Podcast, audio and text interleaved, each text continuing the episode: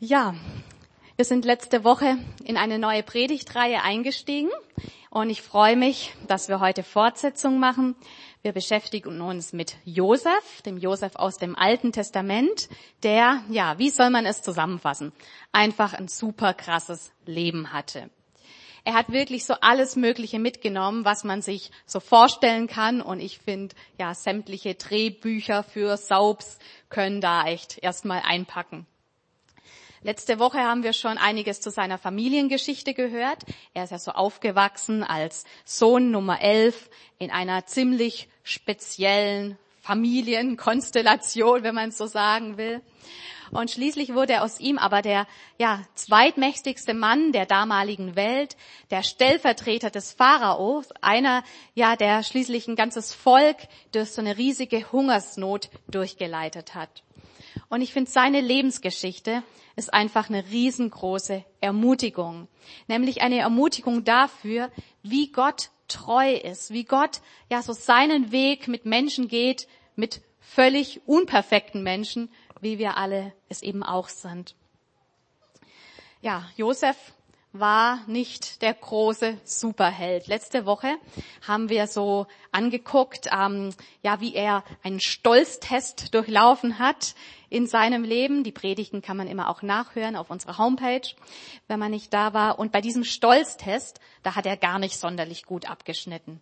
Ihr erinnert euch vielleicht, mit 17 Jahren hatte er zwei Träume. Und wie er so mit diesen Träumen umgegangen ist, das zeigt, ähm, ja, dass da doch ziemlich viel Stolz und Überheblichkeit bei ihm war. Aber Gott hat trotzdem seine Geschichte mit ihm geschrieben und ja, die Träume, die er in ihn hineingelegt hat, die haben sich genauso erfüllt. Gott hat es geschafft, ihn einfach Stück für Stück so in seine Bestimmung reinzuführen. Und in dieser Predigtreihe werden wir uns verschiedene Tests anschauen, die Josef so durchlaufen hat im Laufe der Zeit und die ihn allesamt ja in seinem Charakter geschliffen haben, die ihn geformt haben, die ihn auf seine späteren Aufgaben dann auch so vorbereitet haben. Und ich glaube, diese Geschichte von Josef, die hat auch viel mit uns, mit unserem Leben zu tun. Weil Gott hat auch einen Plan, er hat auch eine Berufung, er hat auch was mit dir und mit mir vor. Und ja, letzte Woche ging es auch so drum, dass es gut ist, einfach mal wieder zu gucken, ähm, was hat Gott denn schon so für Träume auch in mein Herz reingelegt. Vielleicht ist es schon länger her und wieder ein bisschen verschüttet gegangen, aber zu gucken, hey, was Gott, hat Gott mir denn schon ja einfach gezeigt und im Herzen wichtig gemacht? Oder Gott auch ganz neu drum zu bitten, Gott, ja, zeig mir, wie so Puzzleteile, einfach so, zeig mir so Bilder davon, ja, was du mit mir auch vorhast. Und ich glaube, dann ist es einfach gut, diese Träume lebendig zu halten, auch wenn sie noch weit weg sind und es gar nicht so scheint, ja, wie soll das denn werden, aber sich da einfach auf den Weg machen und ja, auf den Weg einlassen, mit Gott dahingehend unterwegs zu sein.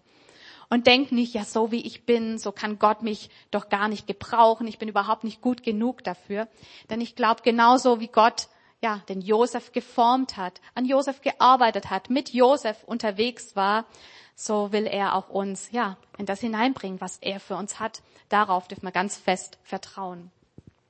Und heute schauen wir uns jetzt mal an, wie es bei Josef weiterging und was wir so aus seiner Geschichte lernen können. Und da gehen wir direkt weiter in den Versen, ähm, ja, die daran anknüpfen an die Träume vom letzten Mal. Das steht in 1. Mose 37 ab Vers 12.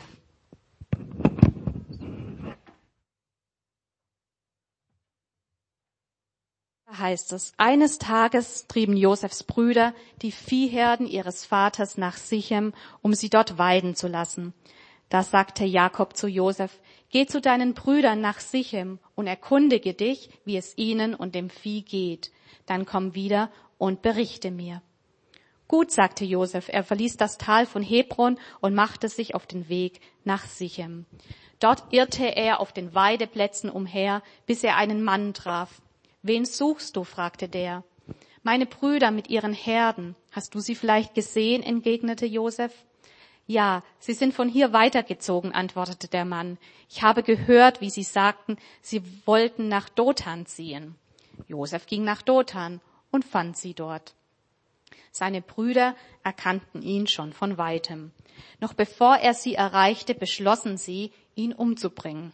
Da kommt ja der Träumer, spotteten sie untereinander. Los, wir erschlagen ihn und werfen ihn in einen der tiefen Brunnen hier in der Gegend. Unserem Vater erzählen wir, ein wildes Tier hätte ihn gefressen. Dann werden wir ja sehen, was aus seinen Träumen wird. Nur Ruben wollte ihn retten. Wir dürfen ihn nicht töten, rief er. Vergießt kein Blut, werft ihn doch lebend in diesen Brunnen hier in der Steppe. Ruben wollte ihn später heimlich wieder herausziehen und zu seinem Vater zurückbringen. Kaum hatte Josef sie erreicht, da entrissen sie ihm sein vornehmes Gewand und warfen ihn in den leeren Brunnenschacht. Soweit bis hierher mal. Ich habe diesen Test von Josef, den er hier in diesem Brunnen durchmacht, mal Krisentest genannt, weil ich glaube, das trifft's ganz gut. Josef ist hier echt an einem absoluten Tiefpunkt angekommen, auch wirklich so im wahrsten Sinne des Wortes. Man sagt ja manchmal so schön, Hochmut kommt vor dem Fall. Und genau das sehen wir hier. Gerade noch hat er große Träume gehabt, Träume, wie die ganze Familie sich vor ihm verneigt, wie er eine hohe Stellung hat. Und jetzt sitzt er unten im Brunnen, ohne Hoffnung, ohne Aussicht auch, diesen Ort wieder lebend zu verlassen. Ja, wir wollen mal schauen, was wir daraus für uns mitnehmen können. Ein ersten Punkt möchte ich mal so formulieren. Gott lässt Krisen zu. Gott lässt Krisen zu. Oh, klingt jetzt gar nicht so gut, oder? Das wollen wir eigentlich lieber nicht hören. Und vielleicht denkst du, Mensch, jetzt bin ich hier in den Gottesdienst gekommen und ich wollte ermutigt werden und jetzt so ein Punkt. Aber ich glaube, es ist ganz wichtig, dass wir keine falschen Vorstellungen von Gott haben, keine falschen Vorstellungen haben, auch von dem Leben mit Gott. Ja, sonst ist eigentlich eine riesengroße Enttäuschung, vielleicht eine Glaubenskrise im Prinzip, ja, vorprogrammiert. Denn wenn wir mit Gott unterwegs sind, dann heißt das nicht, dass wir alle Krisen und alle Tiefpunkte irgendwie umschiffen. Gott lässt Krisen zu. Das sehen wir bei Josef. Gott hätte es verhindern können, er hätte eingreifen können, er hätte dafür sorgen können, dass Josef erst gar nicht im Brunnen landet, dass es nicht dazu kommt.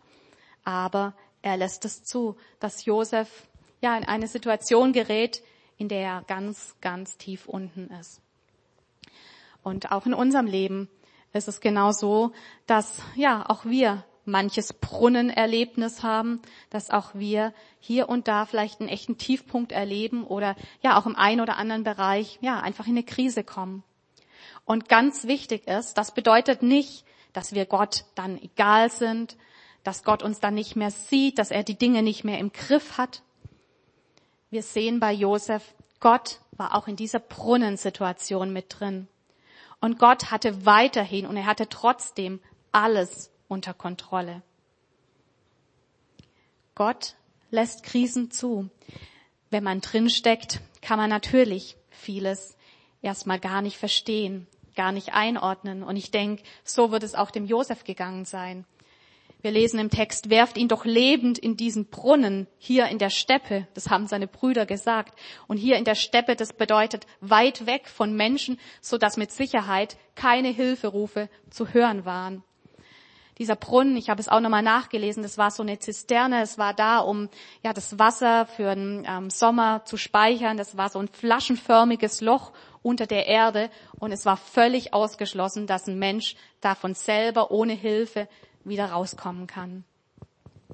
Und wir lesen hier in diesem Text jetzt nichts Genaues darüber, wie sich Josef dort in diesem Brunnen gefühlt hat und wie er genau reagiert hat. Das ist so eine ganz nüchterne Berichterstattung hier. Ich weiß nicht, so polizeiberichtsmäßig oder ich weiß nicht, so halt so ein bisschen die Tatsachen aneinandergereiht. Aber einige Kapitel später, in Kapitel 42, als dann die Brüder nach Ägypten kamen, da lesen wir, dass sich die Brüder untereinander gesagt haben, Jetzt müssen wir das ausbaden, was wir Josef angetan haben. Wir sahen seine Angst, als er uns um Gnade anflehte, aber wir haben nicht gehört. Das steht da im Nachhinein über, ja, diese Brunnensituation, dass Josef, und das ist ja auch klar, richtige Angst hatte. Der hatte Todesangst. Manche Übersetzungen schreiben hier, er hatte Seelenangst und er flehte um Gnade aber seine Brüder ignorierten es und ja, Josef musste davon ausgehen, das war's.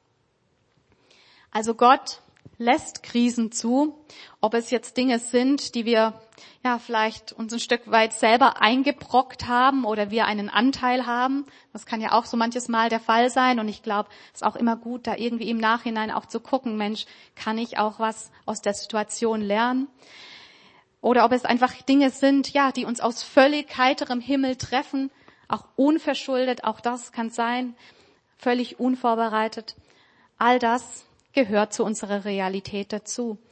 Und es wäre eine falsche Theologie zu sagen, lebe mit Gott und du wirst vor Leid verschont. Auch diese Theologie, auch diese Ansätze gibt es. Ja, wenn du mit Gott unterwegs bist, dann kann es und dann wird es ähm, keine Brunnenerlebnisse, keine Tiefpunkte in deinem Leben geben. Aber die Bibel zeigt es uns hier und ich denke auch an ganz, ganz vielen anderen Stellen, muss man nur mal in die Psalmen reingucken, zeigt die Bibel es uns anders. Und mal Hand aufs Herz, auch in der Praxis erleben wir es ja irgendwie auch anders.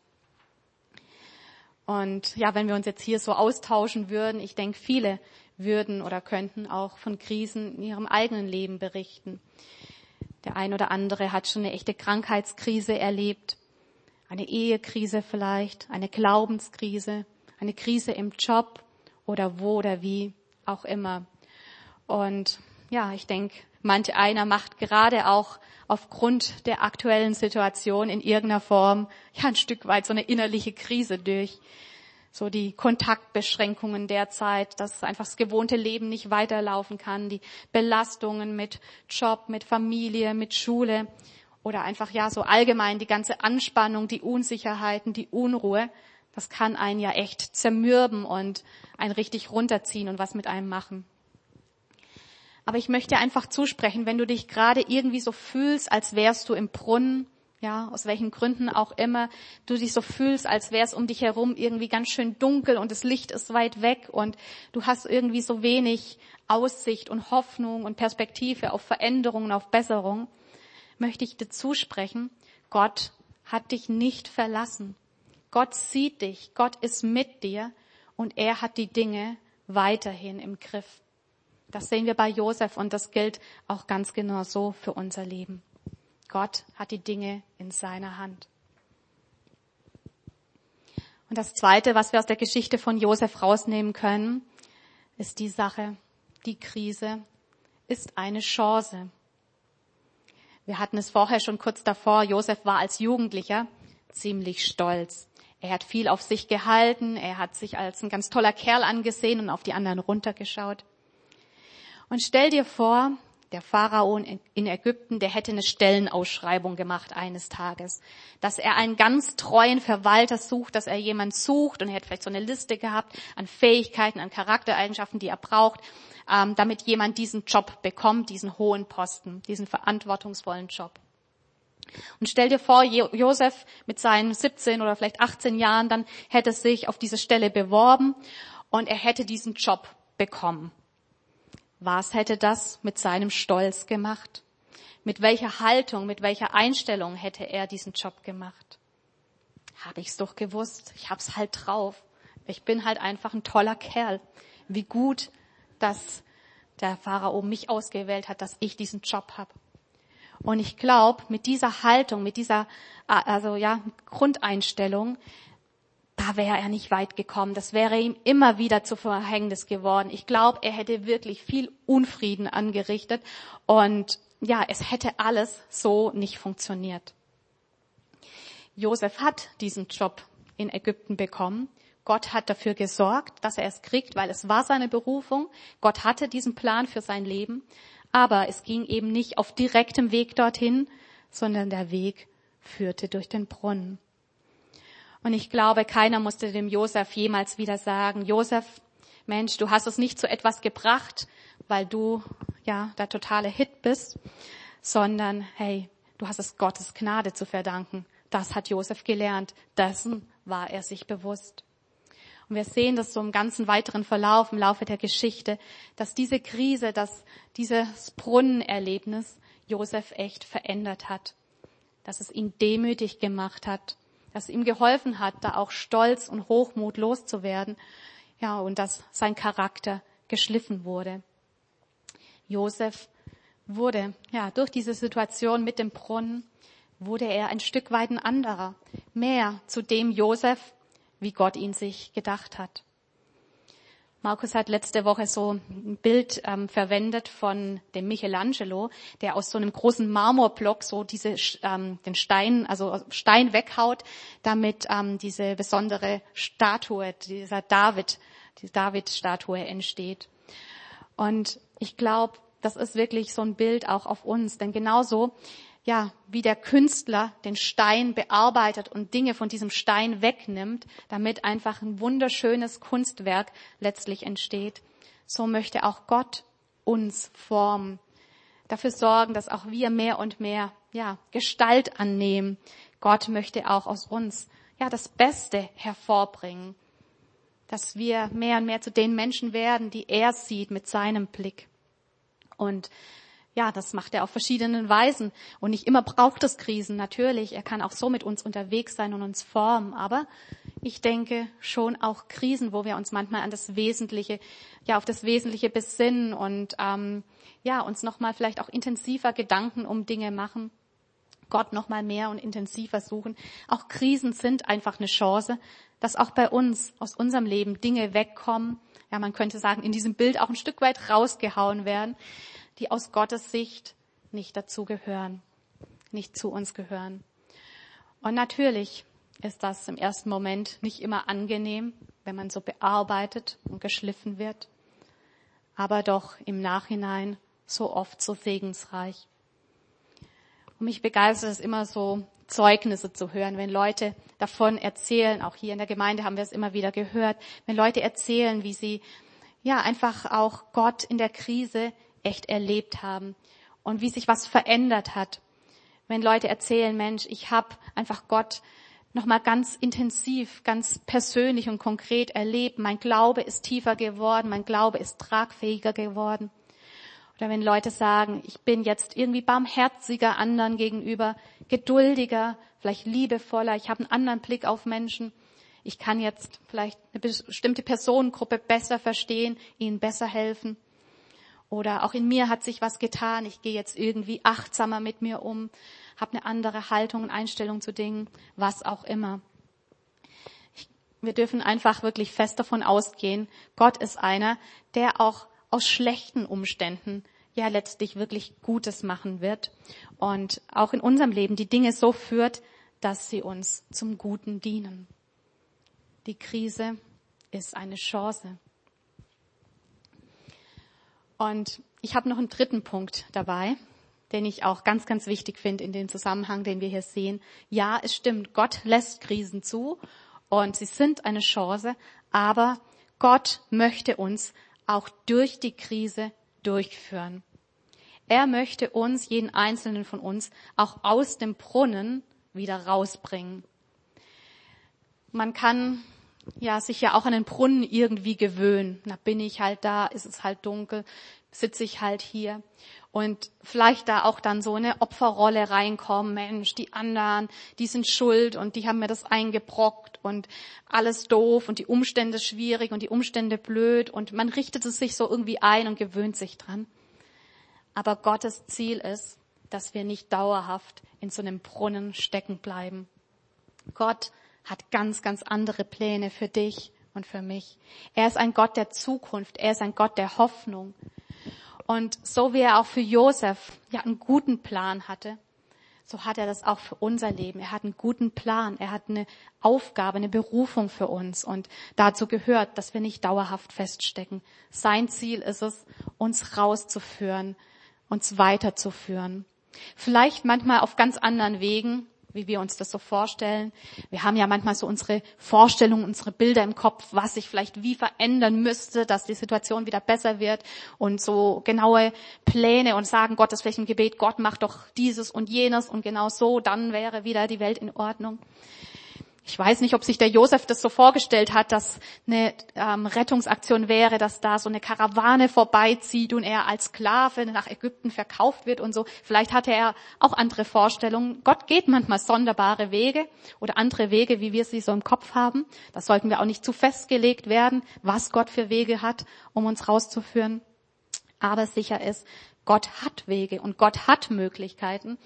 Und ähm, Gott will uns, jeden einzelnen von uns, wenn wir auch hier oder da in unserem Leben oder in einzelnen Bereichen irgendwo feststecken, will er uns da auch weiterführen. Und ich möchte an dieser Stelle noch kurz auch einen Blick werfen auf Josefs Vater, auf den Jakob, denn der hat in diesem Zusammenhang, ja, rund um dieses Brunnenerlebnis natürlich, wie man sich vorstellen kann, auch eine echte Krise erlebt, denn plötzlich war sein Sohn, war Josef verschwunden. Sein geliebter Sohn, sein Ein und alles war nicht mehr da. Wir haben es am Anfang gelesen, er war ja ursprünglich der Josef von seinem Vater losgeschickt worden, um nach seinen Brüdern zu schauen, um nach der Herde zu gucken. Und irgendwann kam der Moment, die Brüder wussten das genau, ja, jetzt geht's dran, auch irgendwann mal wieder den Heimweg anzutreten. Und das erste, was der Vater fragen wird, ist, wo ist Josef? Was ist mit Josef los? Habt ihr Josef gesehen? Sie wussten das. Die Frage wird die erste Frage sein, die auf sie zukommt. Und auf diese Frage haben sie sich vorbereitet. Ganz schön dreist waren sie da. Sie haben sich alles schön zurechtgelegt, alles schön eingefädelt. Und wir lesen das dann ab Vers 31. Sie schlachteten einen Ziegenbock, die Brüder. Sie wälzten Josefs Gewand in dem Blut und gingen damit zu ihrem Vater. Das haben wir unterwegs gefunden, sagten sie. Kannst du es erkennen? Ist es Josefs Gewand oder nicht? Jakob erkannte es sofort. Das Gewand meines Sohnes, rief er. Und jetzt, ohne dass ihm die Brüder irgendwas gesagt haben, kommt seine Interpretation, kommt seine Schlussfolgerung. Er sieht das Gewand und er sagt, ein wildes Tier hat ihn gefressen. Josef ist tot. Und er zerriss seine Kleider, wickelte als Zeichen der Trauer ein grobes Tuch um seine Hüften und weinte um Josef. Wie krass ist das dann? Ehrlich gesagt, ich habe noch gar nicht so arg drüber nachgedacht über diese Sache. Aber wie krass ist das? 22 Jahre lang, bis zum Wiedersehen, dann später während der Hungersnot in Ägypten, wird Jakob dieser Lüge glauben. Er wird glauben, dass Josef tot ist und 22 Jahre lang wirklich in Trauer sein. Es heißt an verschiedenen Stellen, er war untröstlich. Sämtliche Leute haben versucht, ihn zu trösten, aber ähm, es kam keine Freude mehr in sein Leben und ähm, er erlebte wirklich eine richtig lange und richtig schwere, ja, Krisenzeit. Und das wegen einer Lüge. Das wegen einer falschen Interpretation. Die Wahrheit ist, sein Sohn ist von Gott vorgeschickt worden um ein Land zu retten. Ja, Jakob hätte jahrelang in Vorfreude darauf zuleben können, dass er eines Tages seinen Sohn wiedersehen wird, dass ähm, ja Gott einfach wirklich was Großes tun wird durch seinen Sohn und mit seinem Sohn und seinen Sohn so segnen und gebrauchen wird. Aber dieses ja falsche Beweisstück, dieser zerrissene Mantel hat ihn letztlich ja jahrzehntelang gefangen gehalten, ihn gelähmt, ihn zermürbt und ihn in so einer Krise drin gelassen. Und ich glaube, dass es auch eine ganz, ganz große Warnung an uns ist. Denn in der Bibel wird der Teufel als Vater der Lüge bezeichnet. Und auch der Teufel wird immer wieder versuchen, uns was hinzulegen, was wir falsch interpretieren. Er wird versuchen, uns ja so Beweisstücke aufzutischen, hinzuhalten, die uns dann ja gefangen nehmen, die uns blockieren, die dazu führen, dass wir eben nicht wie Gottes Wille es ist, auch aus der Krise wieder rauskommen, sondern dass wir in der Krise stecken bleiben. Vielleicht so ein Beweisstück, dass der Ehepartner einfach der falsche ist. Habe ich es doch gewusst, sieht man es doch hier wieder. Mit ihm kann die Ehe überhaupt nicht gelingen. Ja, so wird es schwierig, aus einer Ehekrise rauszukommen. Oder ein Beweisstück, guck mal, siehst du, du hast es im Job einfach überhaupt nicht drauf. Und woanders brauchst du es auch erst gar nicht probieren, du bist hier einfach der Falsche, nicht geeignet. Ein Beweisstück, hey, du schaffst es einfach nicht, das umzusetzen, was du dir vorgenommen hast. Und kriegst dein Leben nicht auf die Reihe. Und für Gott bist du damit sowieso völlig unbrauchbar ein Beweisstück, siehst du, du bist einfach kein guter Freund, keine gute Freundin. Ähm, andere wollen deshalb auch nicht gerne mit dir zusammen sein. Bleib lieber für dich allein. ein Beweisstück, hey, in deiner Verwandtschaft schon Tante, Onkel hatten diese Krankheit und mit Sicherheit wirst du auch immer drunter leiden und diese Krankheit nie loswerden. Was auch immer. Solche falschen Beweisstücke, solche, solche Gedankengut, so Gedankenmuster, ja, was letztlich nichts anderes ist als eine Lüge, als eine Interpretation von der Sache, ähm, was vielleicht menschlich nahe liegt, aber nicht Gottes Blick auf die, die Situation ist und nicht der Wahrheit entspricht. Und ich hatte es einfach so auf dem Herzen, ja, das mitzugeben und wirklich auch zu fragen, muss man mal drüber nachdenken. Hey, in welchem Bereich in deinem Leben bist du vielleicht auch echt gefährdet, so eine Lüge zu glauben? Wo bist du anfällig für so eine Lüge? Wo läufst du Gefahr, wirklich so eine teuflischen Lüge auch zu glauben? Eine Lüge, die dich festhält, eine Lüge, die dich lähmt, die dir vielleicht Freude nimmt. Und ja, einfach nicht Gottes Sicht entspricht. Und wenn du so das Gefühl hast, ja, es gibt in deinem Leben so Punkte, wo du irgendwie nicht weiterkommst, wo du schon lange drin bist und wo sich nichts tut.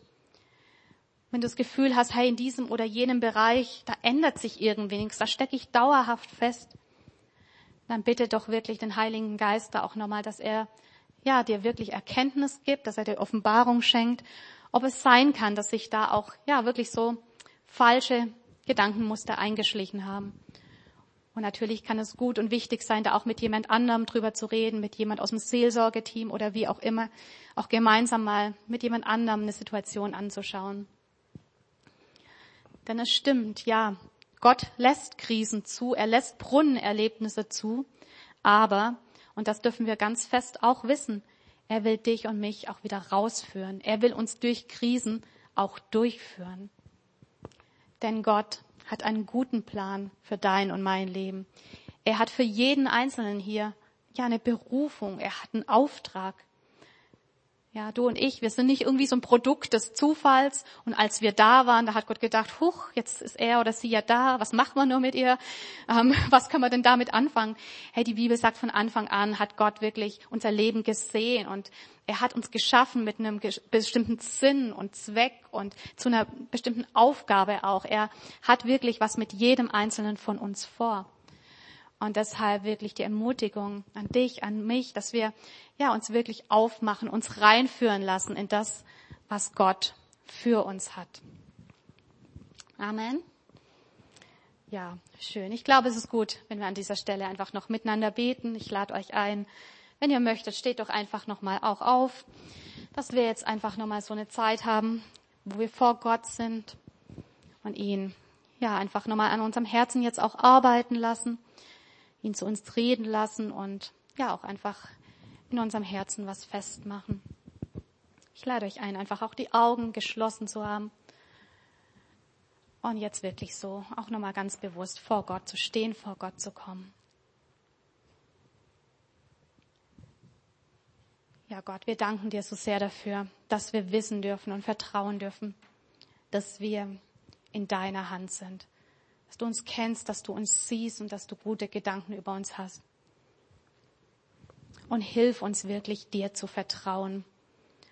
Auch wenn wir Dinge um uns herum nicht verstehen, Dinge in unserem Leben nicht verstehen, dass wir wirklich vertrauen, dass du da bist, dass du gut bist, dass wir in deiner Hand sind und dass du in der Lage bist, ja, uns in die Dinge hineinzubringen, die du für uns vorbereitet hast. Und ich lade dich ein, jetzt einfach da, wo du stehst, auch ja, in deinen eigenen Worten, in deinem Herzen festzumachen, Gott, ich will dir vertrauen. Dir vielleicht wieder ganz neu vertrauen, da wo ich ja vielleicht auch so Zweifel hatte oder ja mir so unsicher war. Ich möchte wirklich dir vertrauen, dass du da bist, dass du mit mir auch im Brunnen bist oder mit mir durch Brunnen gehen wirst, dass, dass du mich nie verlassen wirst.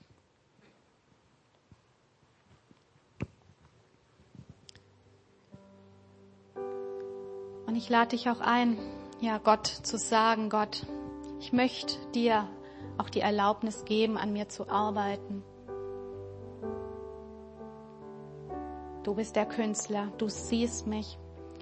Und ja, ich erlaube dir, dass du meinen Charakter schleifst. Und das ist herausfordernd, aber ja, ich glaube doch so segensreich, wenn wir Gott erlauben, dass er ja uns auch Dinge aufzeigt oder Dinge auch ja von uns wegnimmt, die nicht zu uns gehören. Wenn wir ihm erlauben, dass er uns mehr zu dem Menschen macht, den er in uns sieht, zu so einem Menschen, ja, der so ist, wie er ihn ja einfach gebrauchen kann und zum Segen setzen kann und wir auch selber gesegnet sind. Ja, Gott, du siehst unser Herz und ja, wir wollen dir das wirklich zugestehen, dass du uns formst und dass wir ja mehr und mehr von dir gestaltet werden.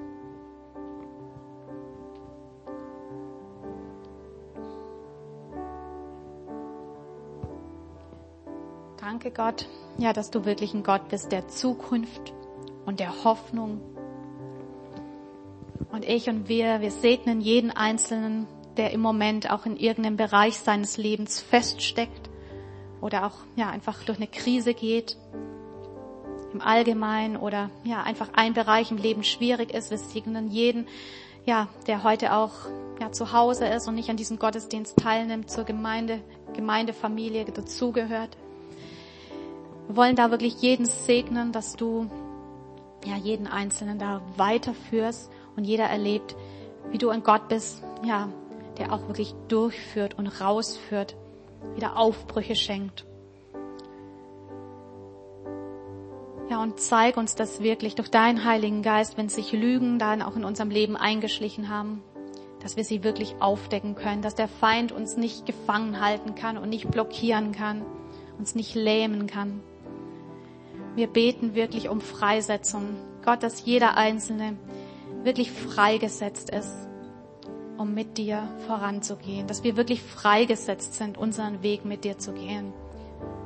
Dass wir freigesetzt sind als Einzelne, dass wir freigesetzt sind als ganze Gemeinde.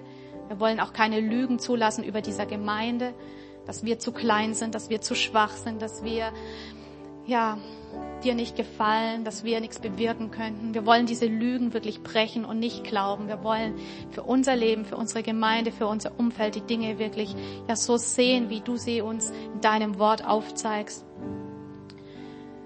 Wir wollen wirklich deine Wahrheit aussprechen.